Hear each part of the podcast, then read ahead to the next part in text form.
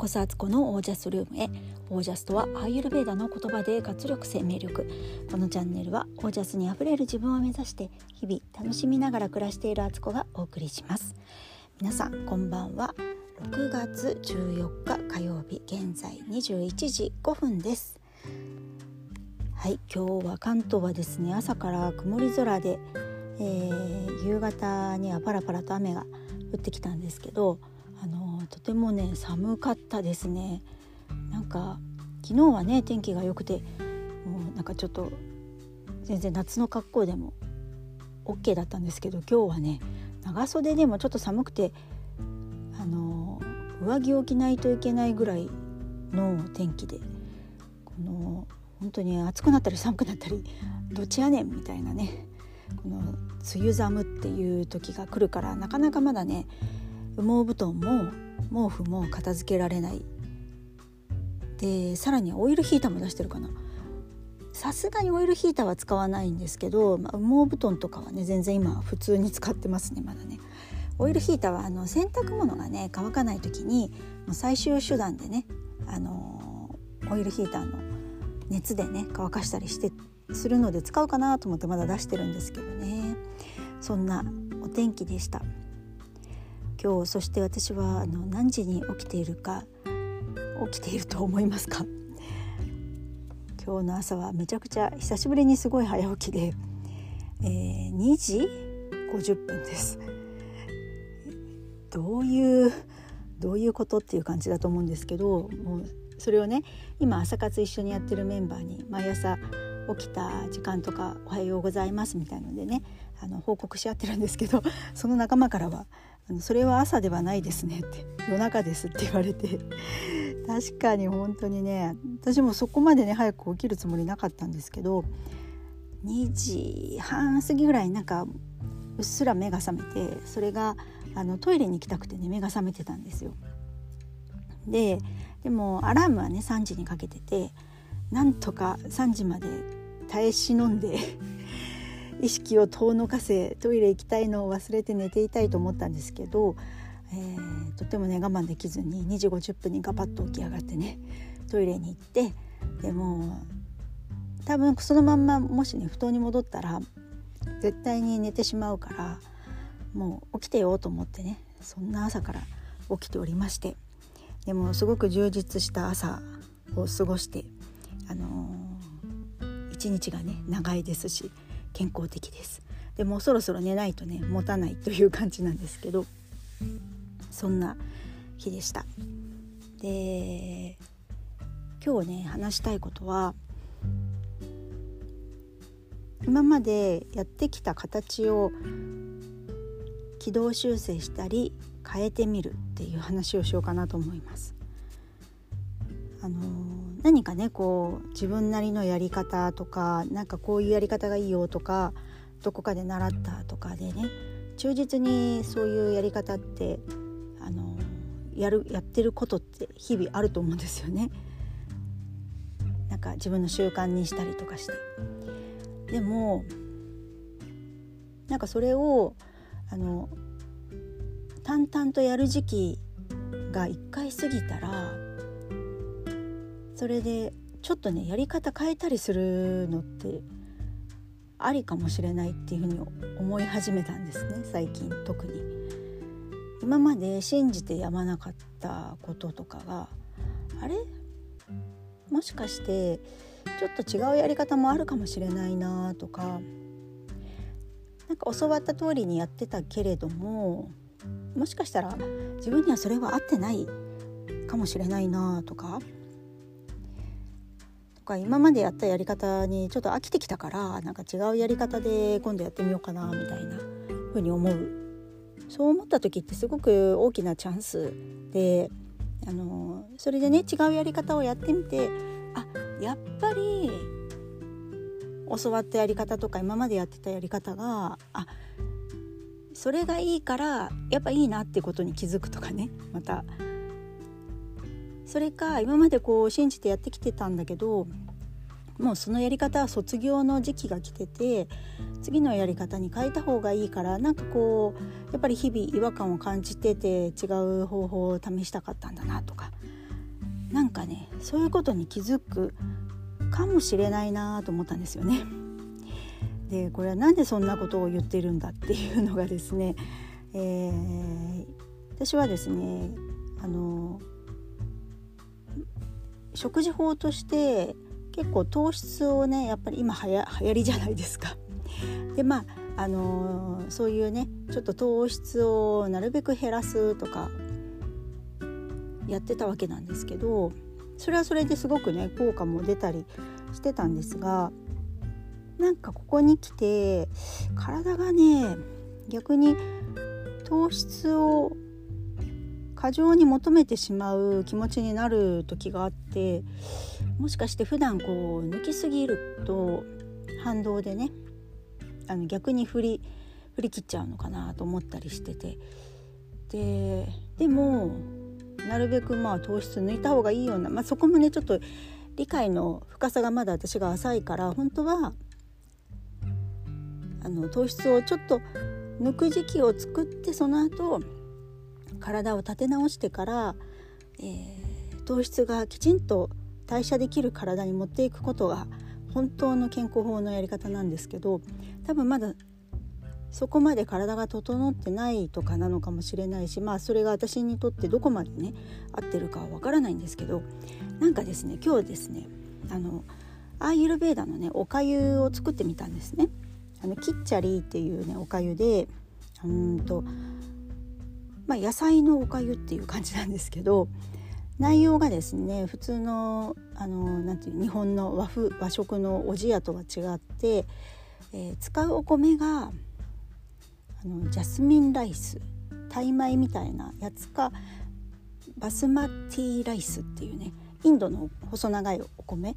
まあ、タイ米みたいな感じなんですけどそれを使ってあとあのたくさんハーブをねハーブじゃなくて、えっと、スパイスを入れて作るんですよ。でギーっていうね油も入れたりとかするんですけどそれがですねもうすっごく美味しかったんですね。で普段私あのオートミールのおかゆとかも食べてるし白米とかも食べてるんですけどなんかですね特に今日の気温と相まったのかすごくねあの暖かくて出来たてのその需要があるような食べ物がキッチャリーがすごくすごく体に染みましてその後ねものすごい満足感が広がったんですよね。でこれが野菜中心の料理はまあ私ずっと食べてきたんですけど私のまインスタとかね見てもらってたら分かると思うんですがそれはそれですごくね体はね健康になったんですよ。でも本当にお通じとか何の問題もないし本当にあのそれでね減量もできたしまあ今ちょっと戻ってますけどあのでもねすごくあの健康になったのは変わあの間違いないんですよ。でもなんかこう野菜中心で野菜ばっかり食べてるとなんかね体がねアーユルベーダ的に言うとえっ、とバータが強くなりすぎるのかな？風の要素っていうんですか？でやっぱ体を作っていく臓器とかを作る組織を作るためにはあのー、水の要素のねカパの要素が必要になってくるんですよ。それがあのお米とかなんですよね。お米とかをきちんと食べるってことが結構大事だったりして。バータが増えすぎると一時はいいんですけどあのカパがカパがすごくあの過剰にね糖質の本当にお米とかじゃない糖質で取ってたりとかした場合まあ現代人って多くが結構そういう糖質の取りすぎっていうところもあってあの糖質制限っていう食事法が今ねあの人気があるんだとは思うんですけどやっぱりねこうバランスが崩れることって良くないんだなって あの一時はすごくねカンフル剤になってとか今までのね悪行を正してくれるじゃないですけど一回そうやってリセットしてくれる役目はあるんですけどある程度自分にとってあのやりきったら今度またちょっと調整をしないとそれを自分の体感として感じて盲目にねなんか野菜がいいんだって言って野菜を丼一杯食べるとかね。でそればっかり食べてるとか。だと多分やっぱり何かが足りなくてバランス悪くなってそれを補おうと体の方は要求してくるんですけど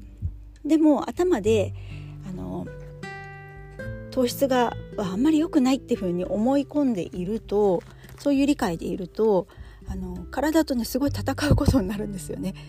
食べちゃダメいやでも生きるためには必要だって体が言ってでも頭の中で食べちゃダメって食べ食べたらだって良くないみたいなんだもんみたいな感じでねでシーソーゲームが始まり結局体の方が賢いからなんだかんだ言って絶対食べる方にねあのなるわけなんですよ。でそれが暴走した形になって出てしまうからだからやっぱりね自分の声自分の体の声、まあ、心の声もそうですけど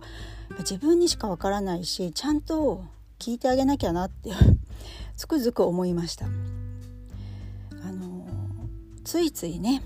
なんかこう外外から言われたこと偉い偉い人が言っていること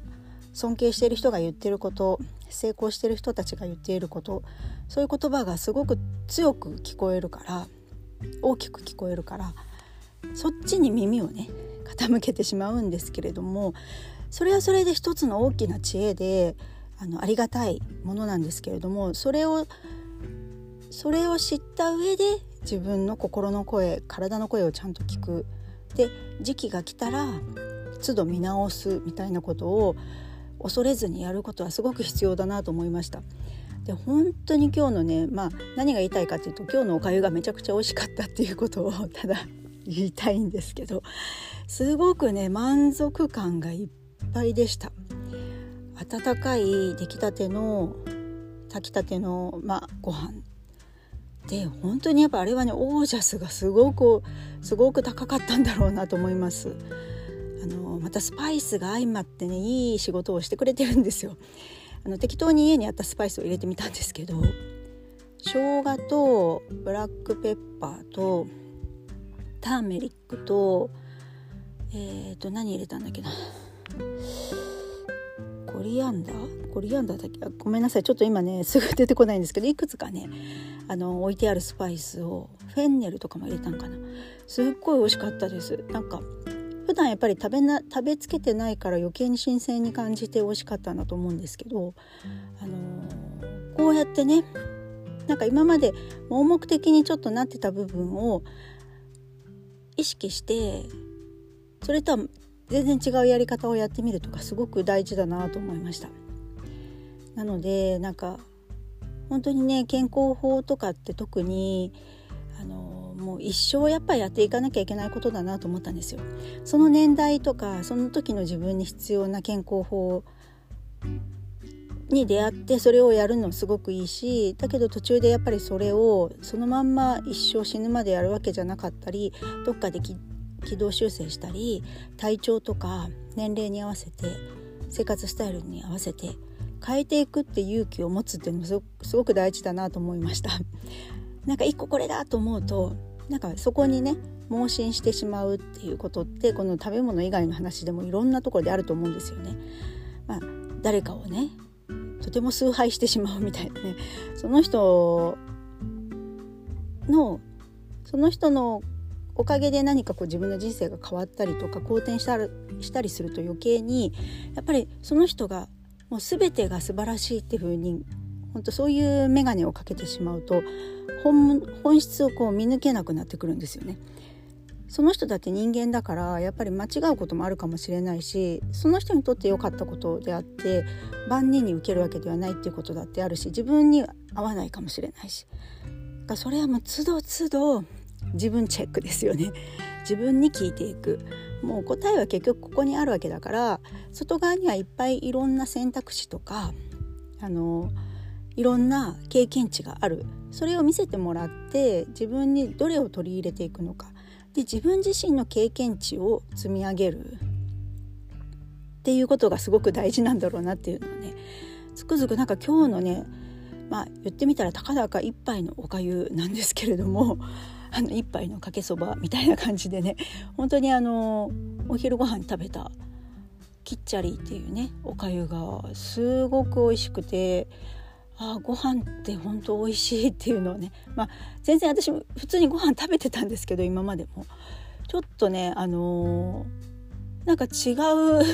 違う感違う目線が入りました。っていうことを今日お伝えしたくて、えー、何かにねやっぱり盲目的になりすぎないっていうのはすごく大事な視点だなと。やっぱりある程度やりきると次が次のステップが見えるのかなとも思ったんですよね。2年前の私にはあのそういうファスティングとかうんと野菜中心のねそういう食事が合ってたんだと思うんですよね。だから本当に結果も出たし体が健康になったし。でもそれを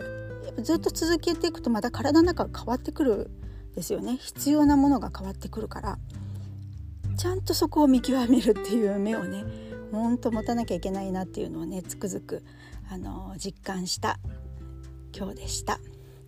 はい。皆さんどうでしょうか？あなたにとってもね何か今もう絶対これみたいな正解正解値これみたいな思っていることが実はちょっと目線変えたりちょっとたまに違うことやってみるとさらにそのものがねよく見えてきて本当にやっぱり必要だったってことがわかるかもしれないしもしかしたら違う選択肢も自分の中に持っとくのが必要ってことに気づくかもしれないしっていうことがねなんかあるような気がします。もしねそんなことがあったら是非教えてください。はい。ということで今日はこの辺で皆さんの暮らしは自ら光り輝いてオージャスにあふれたものです。オージャスキッチャリすごく美味しかったです。またいいレシピがあったらご紹介します。